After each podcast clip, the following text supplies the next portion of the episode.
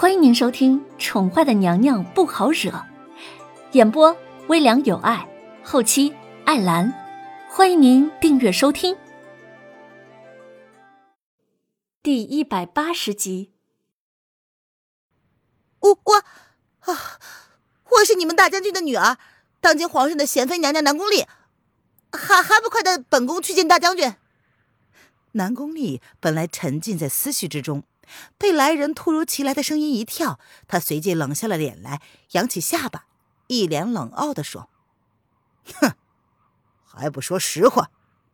皇上早就废了整个后宫，哪里还有什么贤妃娘娘？况且大将军的女儿营帐里有专人看守，你瞧瞧你，身上哪有一点大将军身上的影子？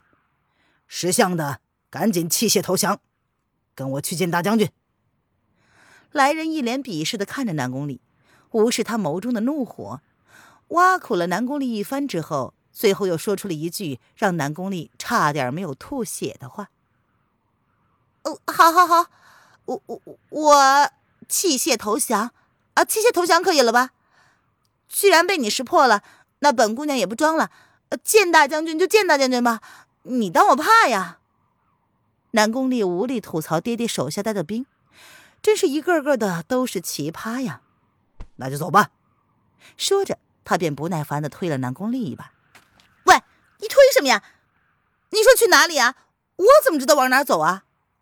南宫丽闻言也不甘示弱的冲着奇葩士兵吼道：“等他见到爹爹，一定让爹爹把这个人的耳朵割下来！”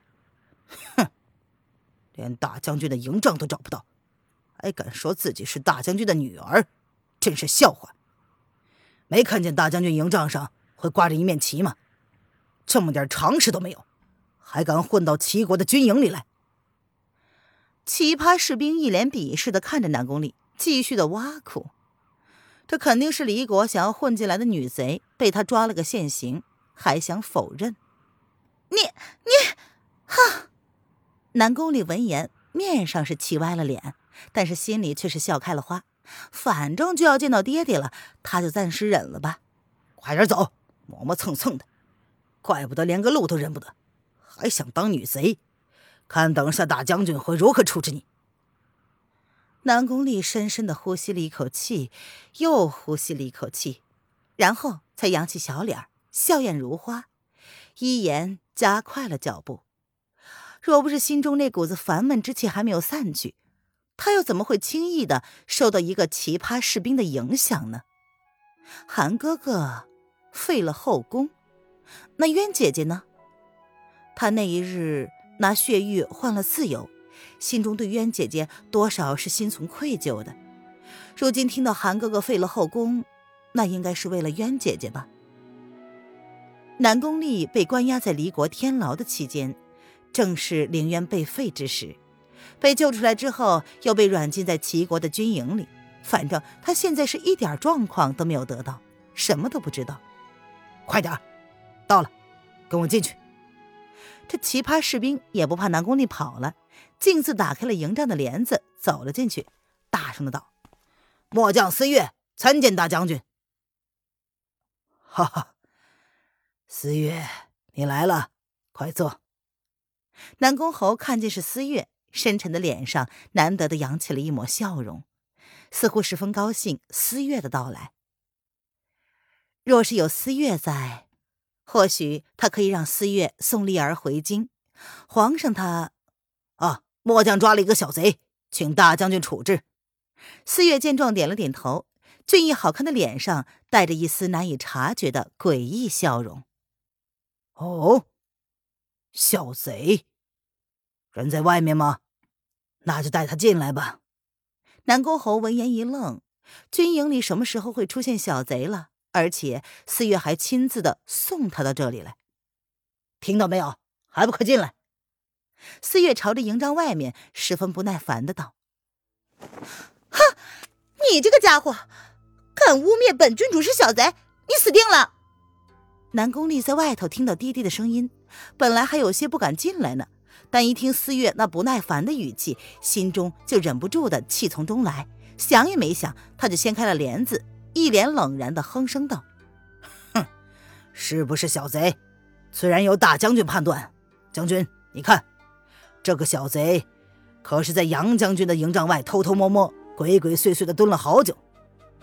末将看他迷了路，好心的将他带来，没想到这女贼还不领情，真是唉。思月摇着头，一脸不屑的看了南宫丽一眼，表情无辜又委屈的说道：“你，哎呀，丽儿，你怎么跑出来了？”南宫侯一脸惊讶的看着自己的女儿，心中顿时一片复杂。爹爹，南宫丽听到南宫侯叫他，本来还想发怒，瞬间他就乖了下来，乖乖的走到南宫侯的面前，低低的唤了一声“爹爹”。看守你的士兵呢？南宫侯皱着眉头问，刚硬的脸却是看向了思月。哼，被他打晕了，正被绑在柱子上呢。思月闻言，慢条斯理的说道：“你这个家伙，既然知道本君主的身份，还这么嚣张，我……”南宫丽何等的聪明，一眼便听出了他话里面的意思。这个男的，一开始就看见他从营帐里跑出来了，竟然还耍了他那么久。丽儿，不得无礼！四月是皇上亲自任命的阵前大先锋。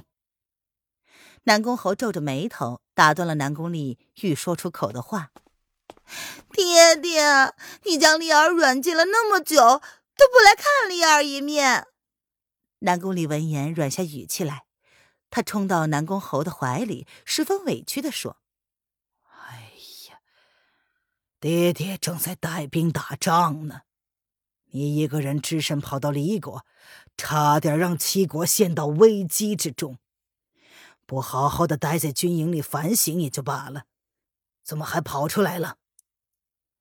南宫侯看着女儿明显消瘦的身子，他叹了一口气：“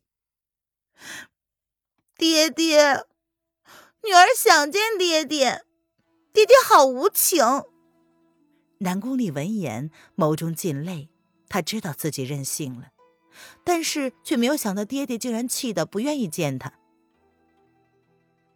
唉。丽儿啊，你等下准备准备，爹让人送你回京。南宫侯沉沉的看着南宫丽许久，随即伸手拂去女儿脸上的泪水，刚硬黝黑的脸上闪过了一丝心疼。其实今日他若不自己跑出来，他也已经打算将她送回京城去了。为什么？南宫里闻言，他愣到了。你先回去吧，皇上担心你的安全。本想打完仗之后，爹爹亲自带你回去，可是现在看来，恐怕是来不及了。南宫侯沉着脸，心中不知道在想些什么。什么叫来不及了？爹爹，你跟丽儿说实话。南宫里心中闪过了不好的预感。胸口上那股子烦闷之气越加深刻浓烈，仿佛随时都会从身体里爆发出来一样。这种恐惧感让他顿时忘了还有第三个人在场。丽儿，听爹爹的话，让思约安排你回去。爹爹是大将军，还要带兵，短时间内无法丢下数十万的将士跟你回京。你先回去吧，有什么事儿，四月会在路上照应你的。南宫侯说着，朝四月看了一眼，然后命令道：“四月听令，末将在。”四月闻言，恭敬的低头听令。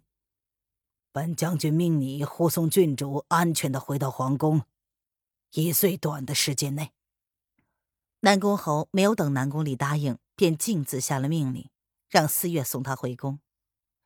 三天前，他接到了太后的飞鸽传书，皇上他中了血蛊，若是无药可救，可能将命不久矣。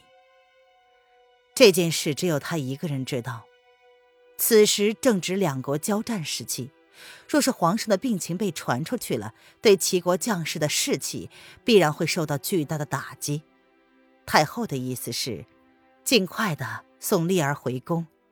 丽儿是皇上唯一的亲妹妹，若是事后才让丽儿知道，只怕会让丽儿悔恨终身。